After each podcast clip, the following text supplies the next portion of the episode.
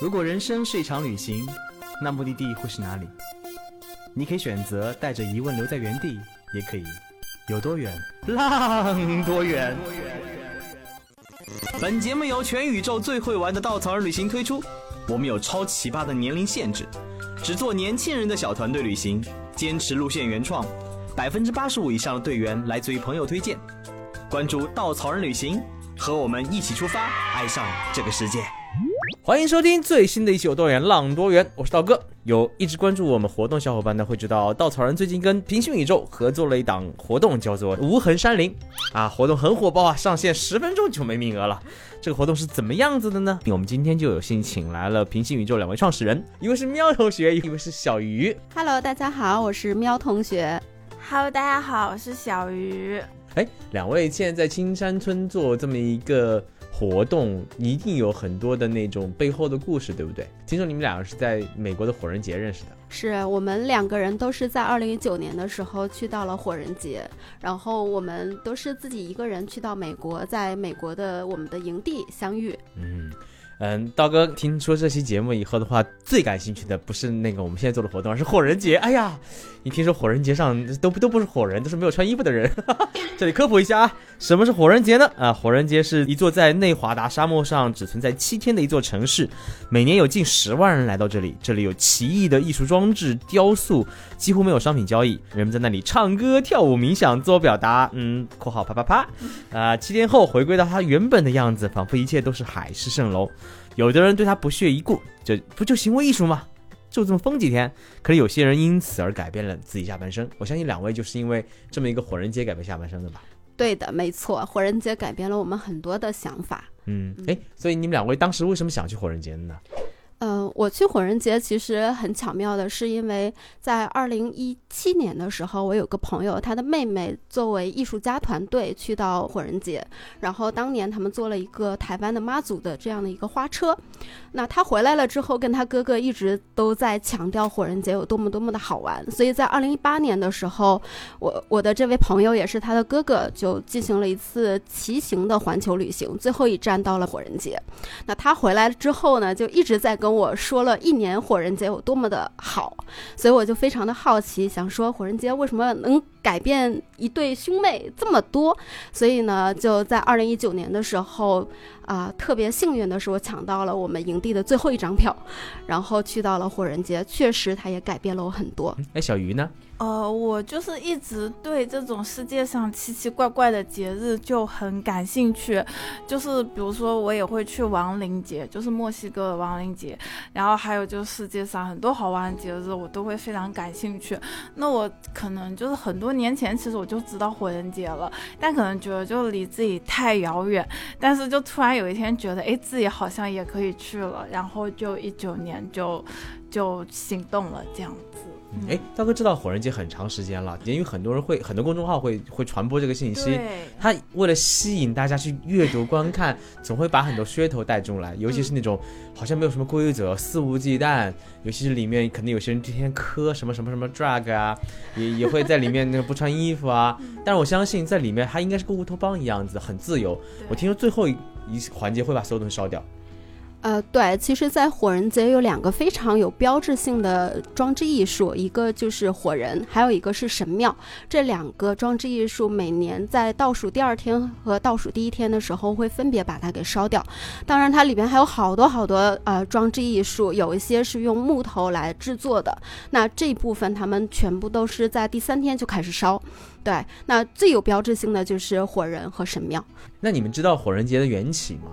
为什么这么一个奇葩的活动呢？我因为后面做了很多跟火人节精神有关的事情，所以我们也做了很多的了解。其实是在一九八六年的时候，这个创始人 Larry 他当时是遇到了一些情绪上面的问题，所以他们就在啊、San Francisco 旧金山的一个贝克沙滩上面开始去烧这个火人。当时火人还很小，没有很大。对他们有一群人在沙滩上烧的时候，就觉得哎挺爽的，所以后面呢有更多的人聚集在一块儿，所以每年都会烧。那也是因为跟环境有关嘛，因为其实火人节它更多的是一个反消费主义的一个呃行为。虽然它里边也会有刚刚道哥提到的这些东西哈，当然也会有，因为在美国是合法的。那除了这些之外呢，后来政府也是觉得说。哎，活动规模越来越大，那我们给你找一块其他的地方吧。所以就后来转移到了内华达州的这个黑石沙漠里边。对，每年参加的人数也从可能几百人，到最后我们当年去的时候是有七八万人，就是呃参与者，不算当时的志愿者。对，那其实呃，从我的了解啊，火人节就是一个很有噱头的事情。但我听说火人节有很多很多本身的规则。对啊，所以能大概介绍一下这十大原则吗？呃，其实火人节的十大原则对我们来说，其实它是非常具有普适性的。嗯，对啊，打个比方，有绝对包容，那它其实是啊对人性的一种挑战，因为有很多人会说人性是自私的，但是在这个里边，它其实包括了人性自私的同时，也给到大家很多啊包容性。然后比如说自我表达。那自我表达，大家也是充分的在里边可以去表达自我，啊，比方说在里边有裸体日，你当然就是可以裸体，也可以穿的特别奇奇怪怪，没有任何一个人会投来一个特别异样的眼光，嗯，我可以理解为其实就是对一种不同文化的包容性，因为我记得我去 San Francisco 的时候，或者那个洛杉矶的时候，你在路上那次我去正好是 LGBT 的一个大游行。那次游行本身在路上看到那种千奇百怪的，但周边的人跟他路过，连看都不看一眼。我觉得这种这种文化的差异化，在这个国家其实很有一个土壤，让它自由生根发芽的。嗯，对，其实这也就是见多不怪嘛。我们在这个火人节里边，其实也遇到了很多不一样的人，呃，比如说有就是小朋友。就我去之前，我知道有八十多岁的老人参加是就是很不稀奇的，但是我进去之后发现六个月的小朋友，到呃初中生、高中生全部都是有的。那我清晰的记得，我有一次在一个催眠的营地，见到一个南非过来的妈妈，正好当时她的小女儿在接受催眠，然后我跟她妈妈在旁边聊天的时候，就会聊到说，哎，为什么你会带着？七八岁的一个小女孩过来参加这么疯狂的节日，那她妈妈就跟我说：“我希望她在这个里边能够学到的唯一的一个事情就是 no judge。”就不随意去评判任何人。那我相信，在一个多样化的一个土壤里边，其实更多的给了大家这样的一个环境，让大家认识到这个世界存在各种各样的人。就是你可以不接受这样的行为，或者是自己不去做这样的行为，但是你要知道，在这个世界上有这样的行为存在。嗯嗯，其实很像稻草人价值观当中的接纳不同。对，就每个人都有不同的底层、不同的底色、不同成长环境、不同家庭环境以及不同的认知对世界。对，其实在这。环境当中，我们需要不断的，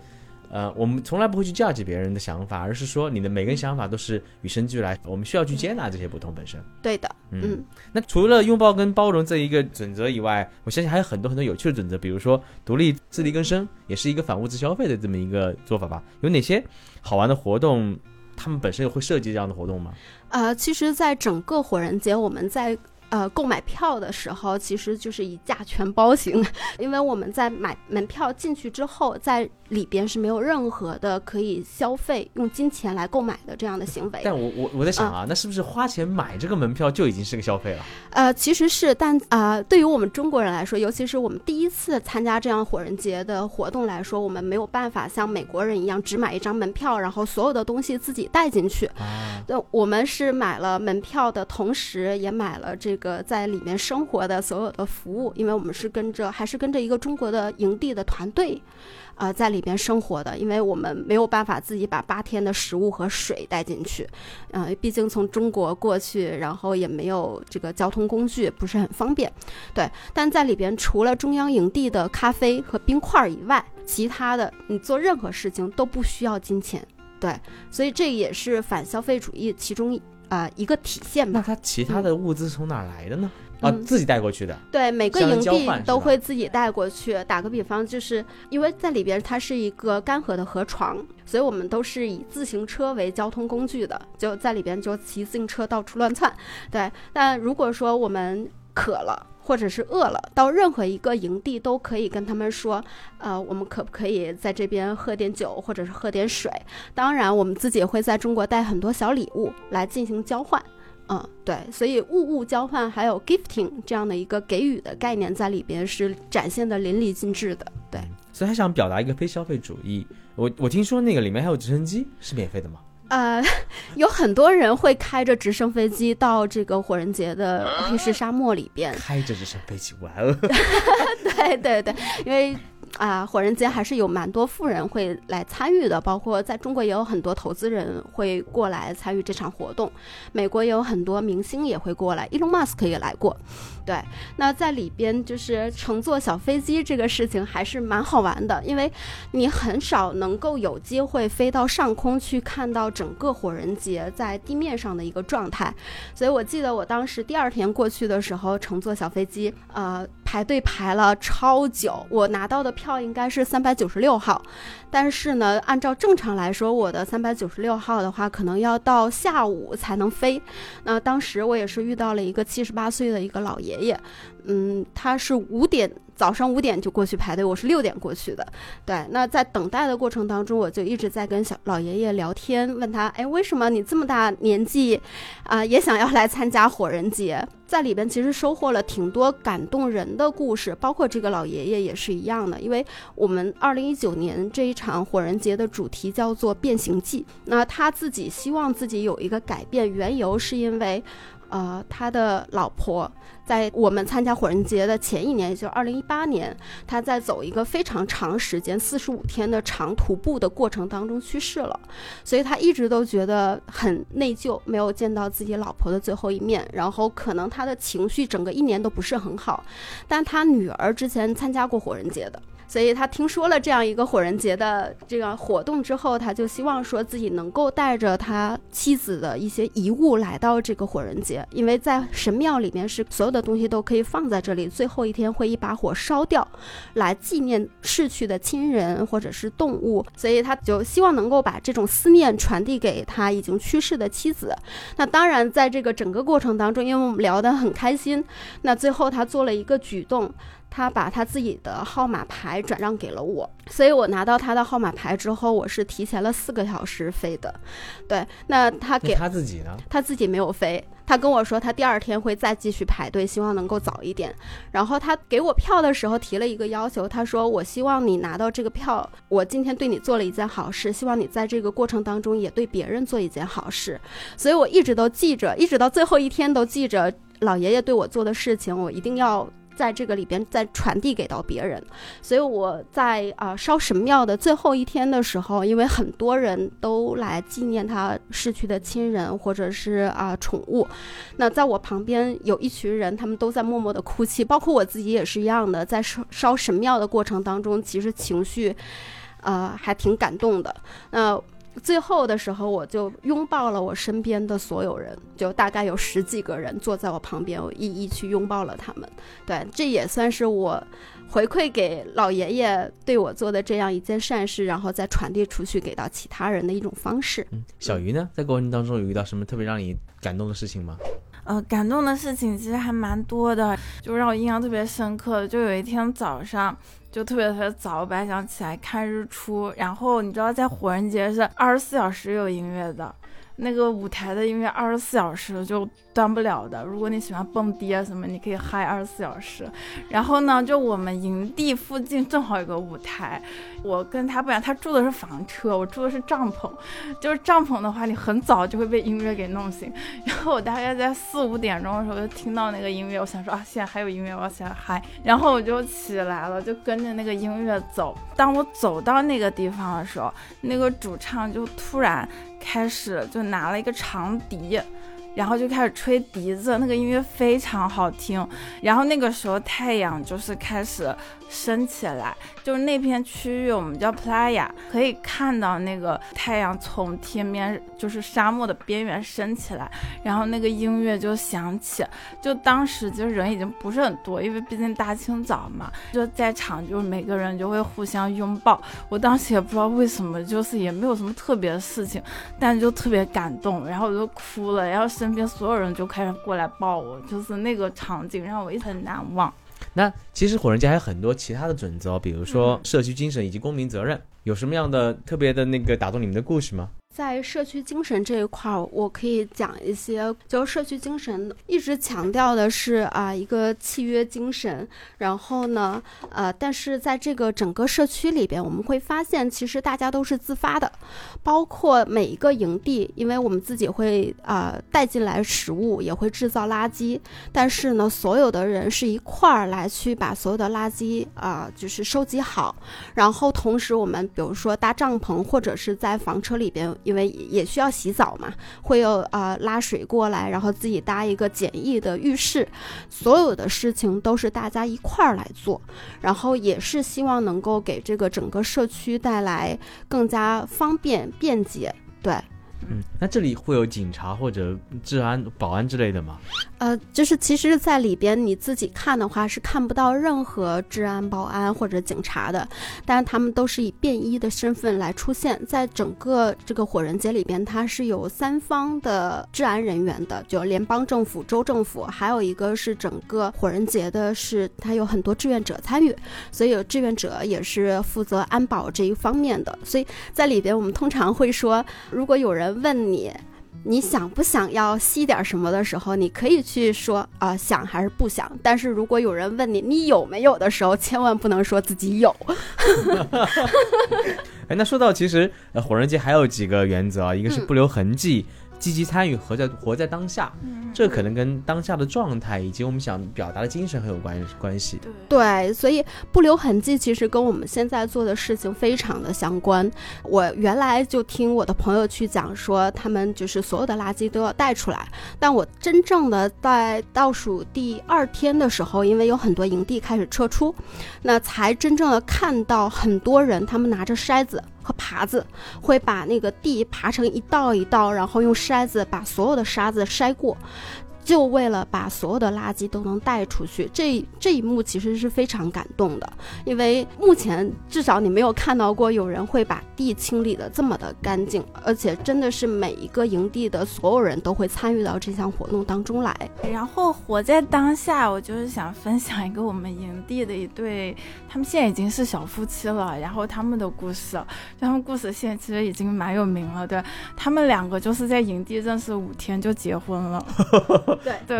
然后而且他们两年过去了，现在非常幸福的生活在一起，还养了两条狗，然后每天就看他们在群里撒狗我想知道一下，那营地里面是有那个主持结婚仪式有有有，就是在火人节有那个专门可以结婚的地方，然后还有一个牧师去给他们证婚，然后就非常的有仪式感，然后我们营地很多小伙伴都去参加了。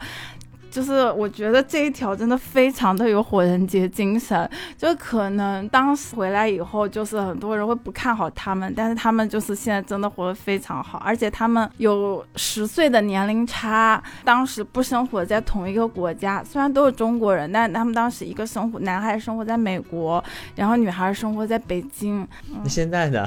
他们现在其实生活的特别幸福，女孩卖了北京的学区房，然后为了跟男孩在买的很大的 house，对，所以他们现在在美国的一个农场生活，然后在那边他从来没有想过，因为他自己以前是一个女性教练。呃，是做 life coach，那当然他现在也在做 life coach，但是他们就是从来没有想过自己会在农场种蘑菇，现在就真的每天就是种种蘑菇啊，然后啊跟狗一块出去遛遛狗啊。我们经常聊天嘛，因为我们两个是生活在中国乡村，他们生活在美国大农村，然后我们就说以后我们可以连线做一次节目，就是美国的乡村生活和中国乡村生活有什么不同？你选择青山村也很有意思啊，青山村在中国算算一个很实验的。的地方，对啊，呃，其实我跟青山村的缘分特别的深，是因为二零一七年我当时还在星巴克工作的时候，会啊参与各种各样的不一样的公益活动。那二零一七年印象特别深刻是五二零那一天，我们在上海就是有一个组织，他们有一场丑时派对的活动。所谓的丑时派对，就是在商场里边你会看到很多长得好看的。呃，蔬菜你会去买，长得丑的你可能就放弃了。但虽然长得丑，但它的那个营养以及，就是这个东西还是可以吃的。呃，也是因为这样的商业行为导致这些丑的食物被抛弃了，所以当时的那个组织就做了一个丑食派对，有五百二十个人一块儿坐在一起，啊、一块儿吃一场午餐。那在那个活动当中呢，青山村有一个装置艺术作品，叫做 The Lake 湖。呃，在这个上面做展览，正好青山村的第一位年轻人坐在我的旁边，我们一块儿吃饭。对，所以呃，从这一刻起就认识了青山村。我当时也很好奇，就是一个研究生毕业，而且是双硕士学位研究生毕业的一个男生，为什么会愿意跑到中国的一个乡村来工作，然后做水源保护项目？也是带着这样的一个好奇心。后来隔了一个星期之后，我就来到了青山村，去看到青山村跟别的村庄到底有什么不一样。所以当时给我的印象特别深刻的一点是，呃，就是在村子里边有一个水库叫龙雾水库，也是大自然保护协会保护的一个水库。他们二零一五年进驻到村子里边，开始做自然的保护。呃，二零一七年这个水库就被保护成了国家一类直饮水。到目前为止，整个村庄有三分之二的人口都是在喝着这个水库的水的。那印象特别深刻是我们当时去看这个水库的时候，有一个五十几岁的阿姨从山上下来跟我们说，山上有人在呃钓鱼。还有烧烤，他自己已经跟那对方去协调过了，能不能不要在这边，因为这边是大家喝的水啊、就是不不可以钓鱼，也不可以烧烤。但可能对方并没有听，也没有离开，所以他跟我们说，呃，你们能不能帮我上去跟这群人去讲？然后同时，这个阿姨她手里面是拿着很多的矿泉水瓶以及游客。呃，扔在身上的垃圾，他自己捡下来带下来的，所以这一幕让我看到了这个村庄在环境保护、自然保护方面有非常大的一个进展，这也是我爱上这个村庄的第一件非常印象深刻的事情。对，那后来也是因为我在上海的时候，后面我有创业嘛，就压力比较大，至少每个季度去一次。在这个村子里边，所以这个村子就像我个人的一个平行宇宙一样存在。这也是我们后面就是把我们自己公司取名为平行宇宙的一个原因之一。嗯，行，那其实回归到火人节啊，火人节刚刚说了十个原则，它对我们的生活一定会带来很多思考，尤其对你们两位可能生活带来很多的改变，对不对？所以你们如何回国以后延续他的精神跟这种活法的呢？在你们的工作生活当中，比如说你们做了平行宇宙，嗯，其实这一点对我们来说，我当时我记得就是疫情的时候，我上一家公司解散了团队，那我是希望我能够去做一些平时自己没有机会去做，但一直想要去做的事儿。那这个其实就跟活在当下有很大的呃关联了，因为也是因为参加了火人节之后，我很清楚的认识到就是自己到底想做什么，未来想成为什么样的人。对，所以我们就一拍即合，希望说能够把火人节这它具有普适性的十大原则传递出去。嗯，我是从其实，在火人节第六天的时候，就那个时候已经开始我们叫火人节后遗症，就是因为那个地方太美好了，太乌托邦了。我就想说，如果我回到现实世界，我肯定习惯不了。你在这边又又去金钱化，人跟人又没有那这种城市里的这种距离，然后我当时其实内心是处于一个很怀疑的一个状态，然后但是我第六天的时候遇到了一个。就是一个长辈，他大概六十多岁了，然后就跟他聊天，他已经去过十几次火人节了。我就跟他说：“那你去过那么多次，就是你怎样排解这种现实生活跟火人节的一个差异嘛？我们叫火人节后遗症，很多人可能三个月、半年都走不出来。然后他就跟我说，只要你愿意，你的现实生活也可以是你的火人节。”就是你可以把这种精神，你认可的精神传递给更多人，因为它是好的东西，它不是说一些就是负能量的东西。他说，所以就听了他的说说这番话以后，我当时我就觉得我回国以后应该做一点什么，就也不只是说让去过火人节的人找到一个大本营或者怎样，就是也可以让没有去过火人节的人去接受这些。这些比较好的这些精神，嗯嗯，那其实平行宇宙在践行火人节精神上在做哪些哪些事情呢？嗯，我们因为选择了青山村，它是一个以自然保护、环境保护起家的这样的一个村庄，所以我们现在目前进行的最核心的一个原则还是不留痕迹，希望能够跟这个未来乡村的发展相符合。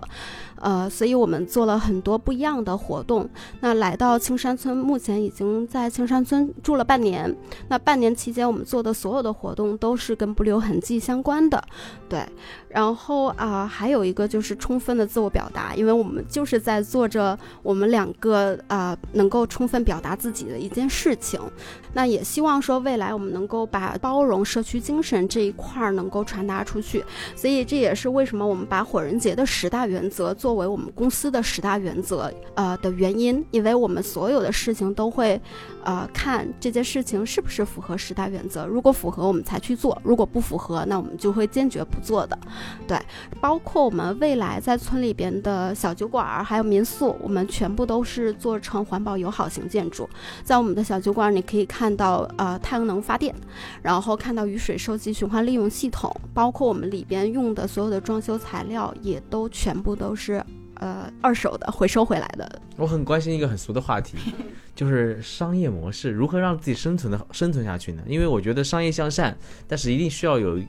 基础的那个。物质财富才可能满足精神财富。对对，其实这个也是我们在探索的一个事情。当然，青山村本身已经有了它一定的流量，对我们来说是可以呃正常的收支平衡，应该是没有太大问题的。那除了这两，就是刚才说的小酒馆和民宿以外，我们也会做很多的大型的活动。啊，那大型的活动呢，可能我们自己做的时候是以门票的形式来售出，那这也是我们收入的另外一大部分。那其实你们是找到了一个中国一个有点像乌托邦。青山村在很多人心中就是一个乌托邦，对的，对。它其实很不像一个我们传统印象当中的农村，嗯，就人们在里面生活践行着很多很多的原则跟思想，尤其是你刚刚说的不留痕迹也好，以及这个地方在很多心目当中就是世外桃源，尤其在浙江这么一个杭州周边，感觉是一个一线大城市，周边居然生活在这么有理想有情怀的一波人，而且为自己的环境做出自己的贡献，以及这个村子一直践行可持续发展的一个原则。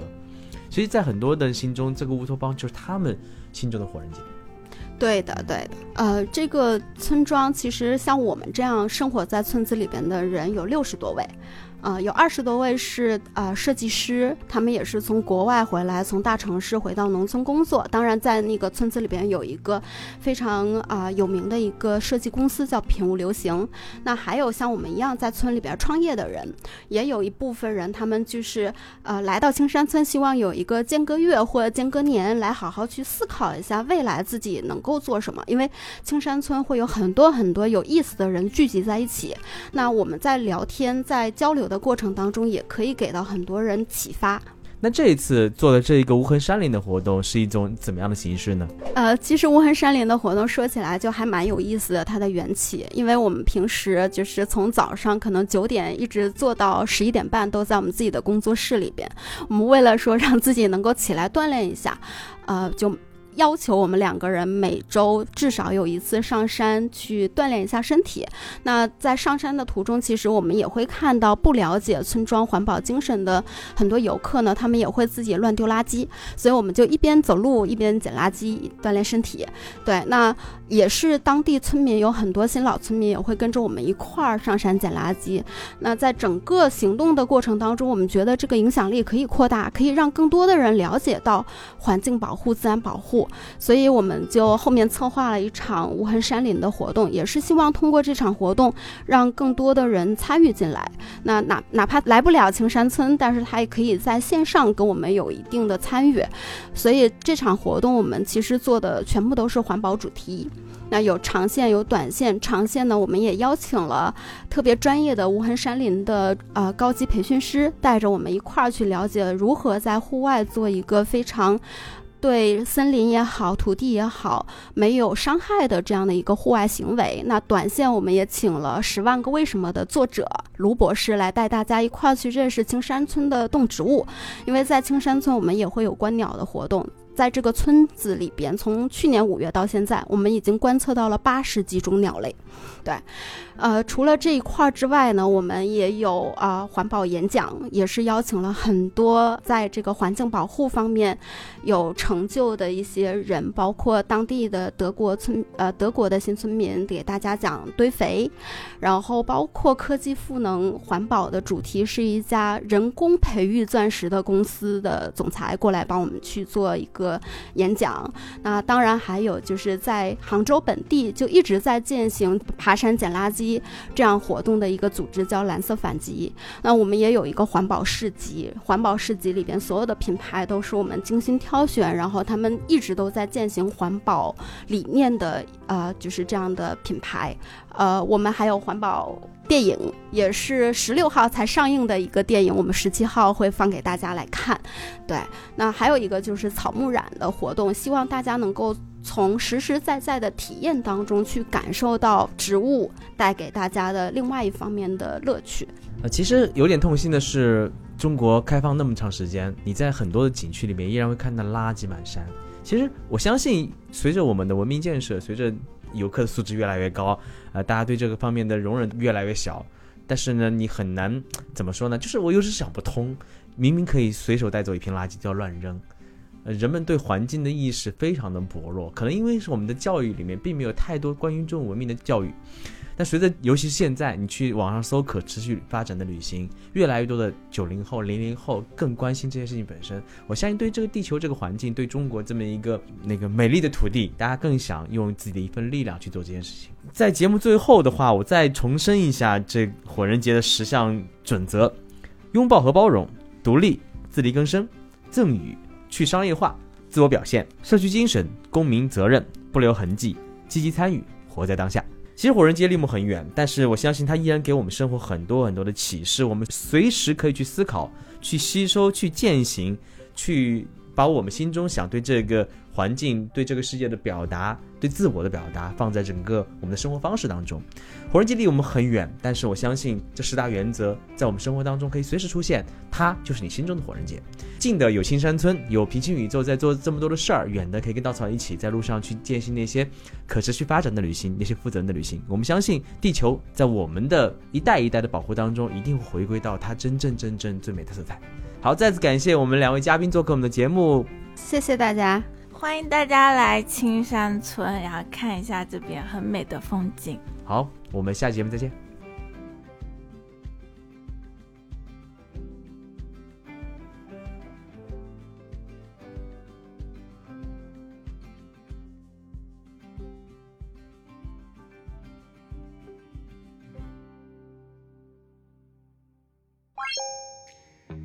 作为一家目的地集合的旅行公司，在哪里都可以和刀哥一起浪。在哪里找到组织呢？请搜索“稻草旅行”公众号，发送关键词“刀哥最帅”，还有惊喜福利等着你哦。